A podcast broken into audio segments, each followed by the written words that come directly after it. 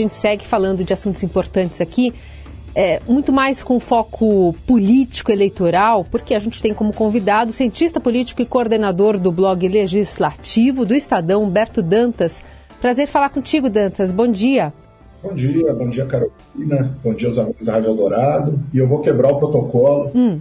e te pedir licença para dar um beijo nesse senhor Nelson Volter que você citou Cabeça brilhante aqui, ó. Cabeça. São, são, na, na, verdade, com todo, assim, sem falsa modéstia, são duas, né? O meu penteado e o dele são Estão se assemelhando.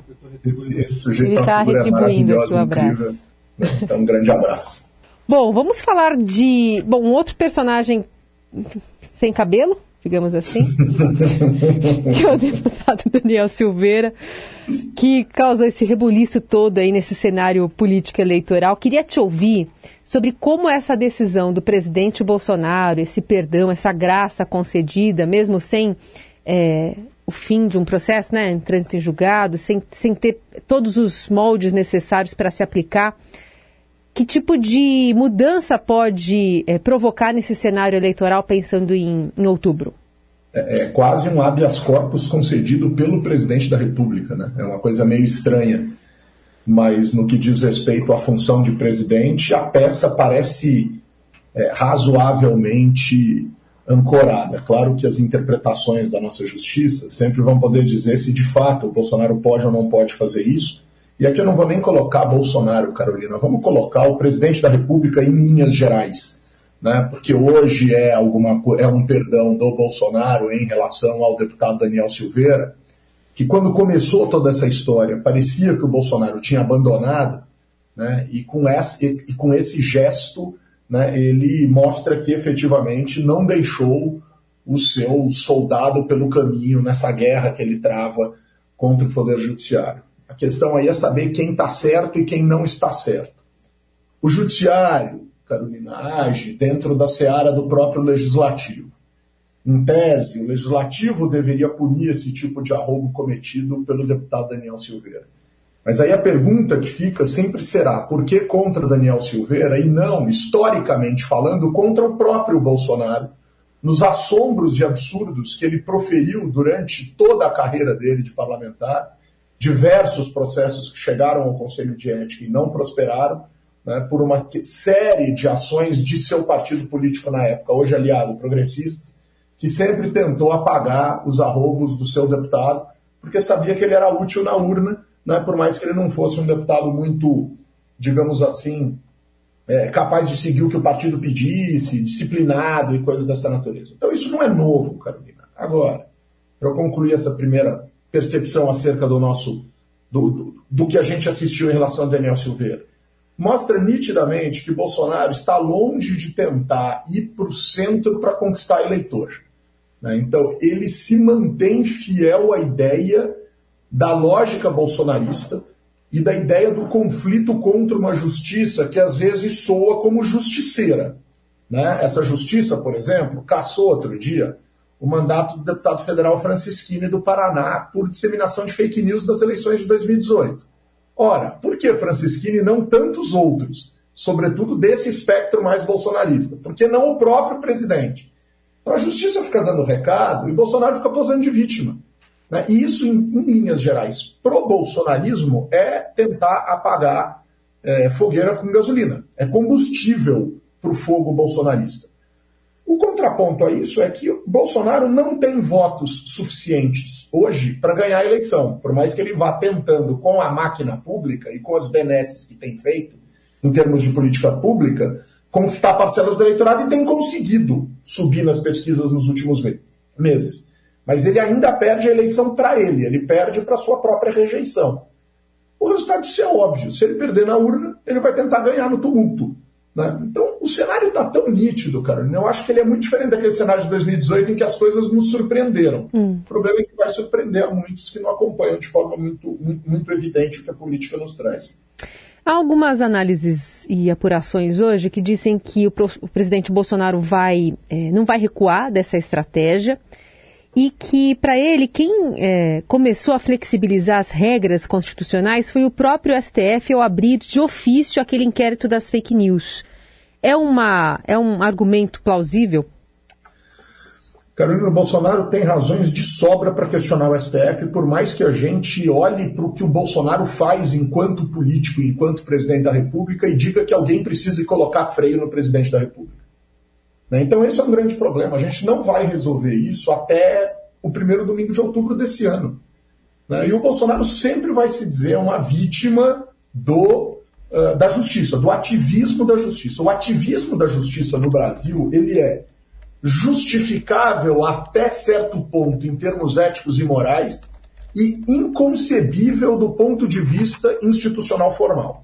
A sensação que a gente tem é que o STF hoje manda no país e por vezes passa recibo de vergonha. É um ativismo tão assombroso, é um ativismo tão descabido à lógica do processo, né, em alguns casos, e eu não sou especialista em STF, eu não sou especialista em judiciário, e ainda assim isso se torna muito fácil de ser percebido. O ator político STF hoje extrapola dioturnamente as suas funções em várias das suas decisões. Mas a Constituição abre espaço para isso de maneira bastante evidente e o Brasil carece de justiça. O Brasil precisa de justiça. A grande questão é que a justiça feita por brasileiro, por vezes, tem semblante de justiceira. E isso fica complicado, isso alimenta o argumento de que está sendo injustiçado. Só, só para você ter uma ideia em termos de, é, em termos de, de conteúdos. Né? O Bolsonaro hoje tem contra si, desde o começo do seu governo, uma quantidade de ações diretas de inconstitucionalidade né, contra ações do Executivo, é, parafraseando um ex-presidente da República, nunca antes vista na história desse país. Tá? A quantidade de coisas que chega ao STF que diz respeito ao Poder Executivo tem volume recorde se olharmos para os presidentes anteriores. E para completar o problema, a gente tem contra o presidente da República um volume de decisões eh, desfavoráveis vindas do STF, também em porcentagem acima da média dos demais presidentes. O Temer tinha nível de aprovação de ações diretas de inconstitucionalidade na STF na casa de 80, 90 pontos percentuais. O Bolsonaro tem na casa dos 50, 60. Então, joga-se muito e perde-se demais. Esse é o grande problema. E o presidente não é afeito à boa política. Ele não é afeito a diálogo, ele não é afeito à compreensão, à aproximação, à tentativa de compreensão. Ele é dado ao conflito. Então, o STF se torna naturalmente um inimigo. E ele age do jeito que age. Né? Para ele, tudo isso que está acontecendo é combustível né, para os seus seguidores que acham que o STF é a arena da injustiça. Eu acho que tem severos problemas, mas não é a arena da injustiça. E aí a gente vai conviver com quem tem né, uma lógica mais limítrofe no seu jeito de pensar, que ninguém vai dizer aqui que quem preside o Brasil hoje é um poço de intelectualidade e inteligência, né, o sujeito gosta do conflito. Ele vai para cima e colhe esse tipo de atividade. E tem é, repercutido nas pesquisas, como você, você lembrou, né? Você começou falando que o Bolsonaro está longe do centro para atrair eleitor, porque possivelmente está vendo que não precisa disso para conseguir melhorar sua posição em relação, por exemplo, ao ex-presidente Lula, que está se movimentando, a campanha eleitoral está passando por alguns ajustes ali. Queria que você colocasse nesse, nesse contexto de como cada extremidade está buscando se organizar para outubro. Olha, Carolina, no caso do Bolsonaro, né, o, o, o, que alavanca a, a, a, candidatura do Bolsonaro é o arrefecimento da pandemia e uma série de tentativas de políticas públicas e de aparições oficiais no que diz respeito à tentativa de vender milagres que estão longe de existir, mas que, em linhas gerais, né, o presidente aparece em algumas atitudes, atividades, etc., que minimamente agradam parcelas do eleitorado. Né? Então, se a gente tomar as 26, se a gente tomar 26 pesquisas que a gente já divulgou esse ano, tem um pouquinho mais, né, mas dos principais institutos, se a gente tomar as 26 pesquisas que saíram desde o dia 9 de janeiro até o dia 12 de abril, e, e, e organizarmos essa pesquisa em médias de três levantamentos mais atuais, o Bolsonaro sai de pouco menos de 24 pontos em meados de janeiro para mais de 31 pontos em meados de abril. Então, em três meses, o presidente sobe oito pontos na média. O ex-presidente Lula vai de 49 a 46. Portanto, qual que é a sensação? A sensação é que o Lula está estacionado né, e que o Bolsonaro está uh, avançando e, e, e, está chegando. Isso é um nítido sinal né, do quanto essa eleição está efetivamente polarizada. A grande questão para o bolsonarismo é os índices de rejeição ao presidente Bolsonaro, em boa parte das pesquisas, somam-se entre aqueles eleitores que dizem que não votariam de jeito nenhum em Bolsonaro, em boa parte dessas pesquisas chega aos 60 pontos percentuais. O que significa dizer, Carolina, que hoje Bolsonaro perde para ele mesmo a eleição. E o fato de existir um Lula nessa história né, dificulta a situação dele, porque Lula é um candidato conhecido, é um ex-presidente conhecido, que teve também severos problemas com a justiça né, e que reconstrói uma narrativa de ter sido um grande presidente da República, né, de acordo com, com as interpretações vigentes do seu grupo político, né, e ao mesmo tempo consegue tentar dizer que foi injustiçado, por mais que essa semana a gente tenha assistido a manutenção da condenação de José Dirceu na lógica do mensalão a 27 anos de prisão. Quer dizer, não é exatamente. Lula não tem para si exatamente o indulto que ele gostaria de ter. Né? Ele não tem um, um, um, um atestado de inocência né?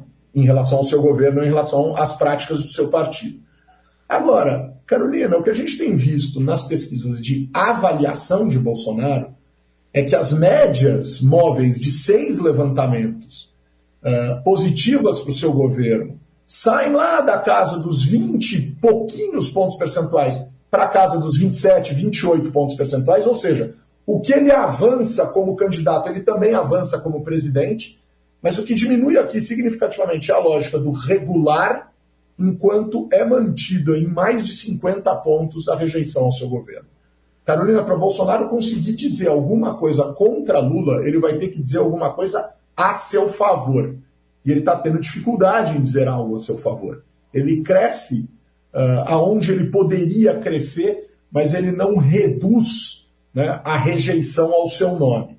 E o PT precisa tomar, obviamente, cuidado com isso, porque precisa comunicar um Lula que seja, que não seja indigesto para boa parte do eleitorado.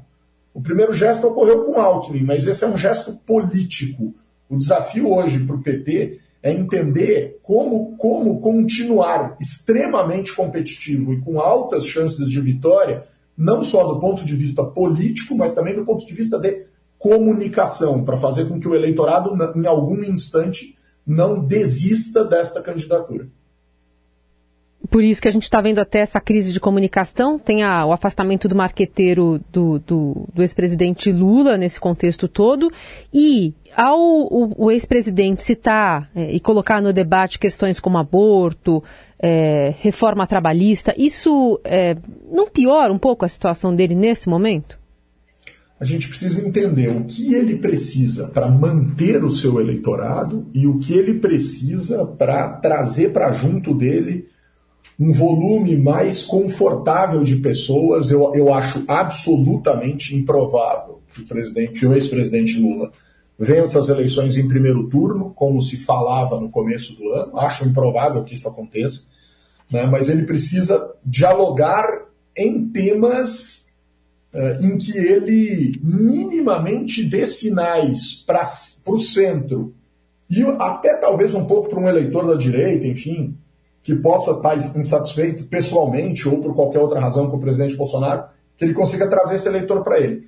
Não é trafegando nesta pista dos costumes, como a gente costuma dizer, ou da pauta dos costumes. E isso o PT havia declarado seguidas vezes entre o fim do ano passado e o começo desse ano, de que ele não falaria a respeito dessa pauta de costumes, que ele não falaria de aborto, que ele não falaria de uma série de questões relacionadas a esse universo, porque esse eleitorado, em tese, ele já tem e ele não ganha nada falando disso, uh, da forma como por vezes pode estar falando ou pode ter dito.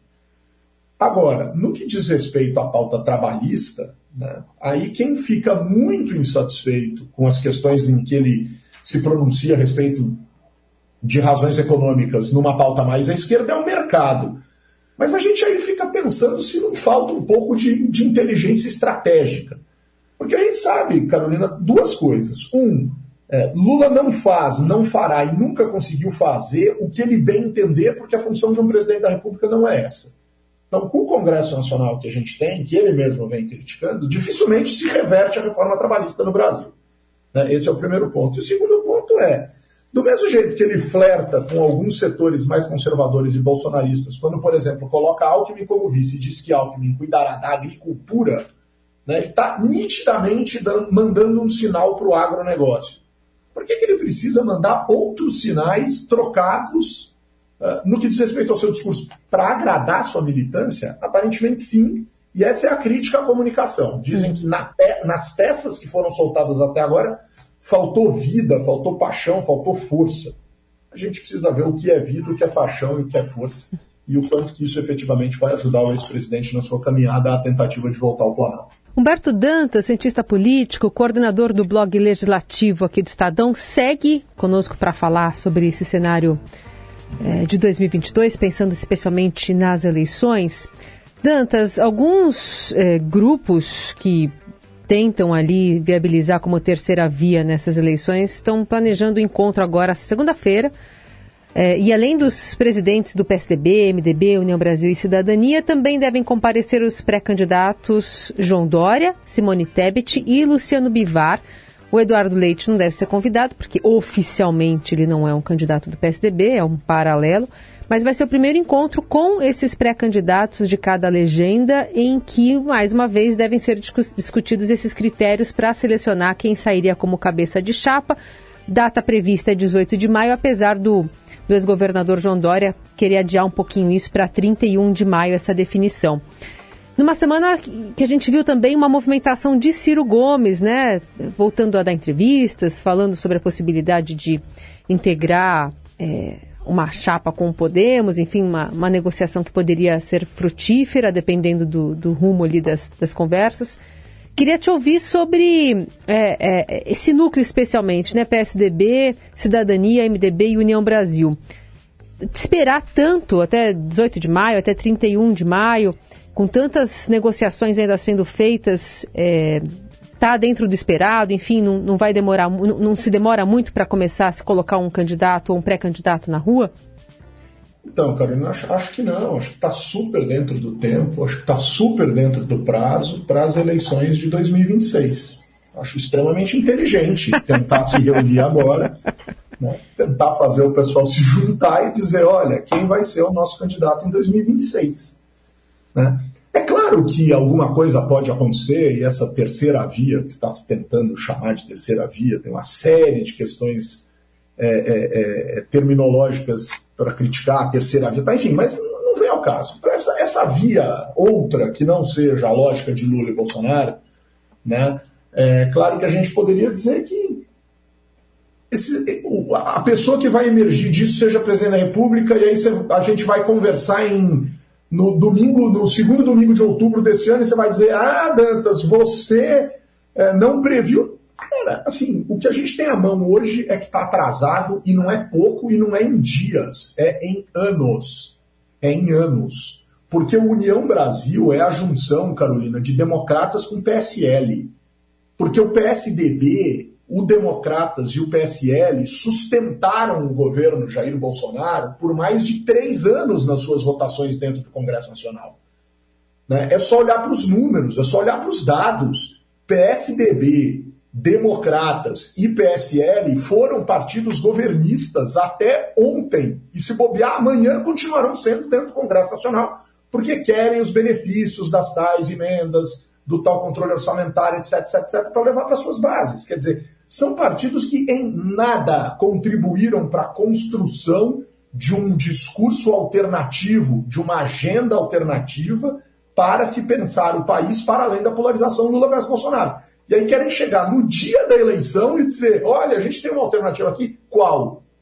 Então, esse é o principal ponto. Partido político no Brasil ainda atua por absoluta conveniência.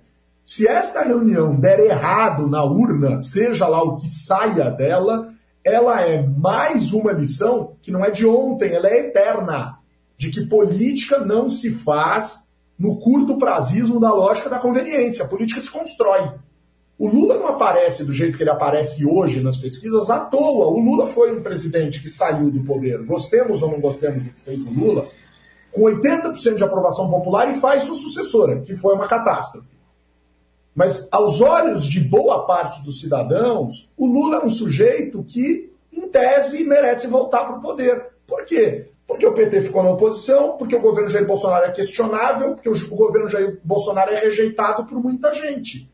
Né? Então, o Lula estar na frente hoje na eleição só tem um nome responsável por isso, Carolina, chama-se Jair Messias Bolsonaro. É um governo tão questionável que reedita na cabeça de parcelas do eleitor a ideia de que o antecessor, de que um antecessor foi infinitamente melhor do que o atual. Aí as pessoas vão dizer, mas isso é absurdo, isso é absurdo. Não é o que o sujeito quer, é o que as pessoas no plural querem. E o que as pessoas no plural querem hoje seria uma volta de um ex-presidente, por, em boa medida, nesse conjunto de pessoas que vão votar no Lula, ausência de opção. Opção esta que estes partidos que estão se reunindo para lançar um milagre até meados ou fim de maio não deram ao longo de três anos e meio. Então, esse é o grande ponto. Agora, Ciro Gomes e Sérgio Moro, eu vou incluir o Sérgio Moro aqui, uhum. até para reforçar o que eu estou dizendo. Ciro Gomes e Sérgio Moro não são terceira via, Carolina. Eu tenho repetido isso, já escrevi isso no blog legislativo, falo isso no podcast que a gente grava toda sexta-feira é, com transmissão ao vivo pelo YouTube lá do Legislativo do Estadão, né? Ciro Gomes e Sérgio Moro são vias auxiliares de Lula e Bolsonaro. Não à toa, a saída de Sérgio Moro ajuda em boa medida a alavancar a candidatura de Jair Bolsonaro. Ou seja, Lula é uma via, Bolsonaro é outra via, Ciro Gomes é acostamento de Lula e Sérgio Moro era acostamento de Bolsonaro. O que representa dizer terceira via não existe. E quem esperou muito para se alavancar, né, hoje é vice na chapa de Lula. Foi Alckmin em 2018. Esperou, esperou, esperou, esperou, e agora ele é vice. Percebe? Talvez essa reunião de maio agora hum. seja uma boa reunião para 2026, se esses partidos não embarcarem no governismo eterno que os caracterizam nos últimos anos. Esse Humberto Dantas, sempre um prazer conversar com você, Dantas. Boa sexta-feira, viu? Uma alegria, Carolina. Um grande abraço para você, para os seus ouvintes e até a próxima. Até.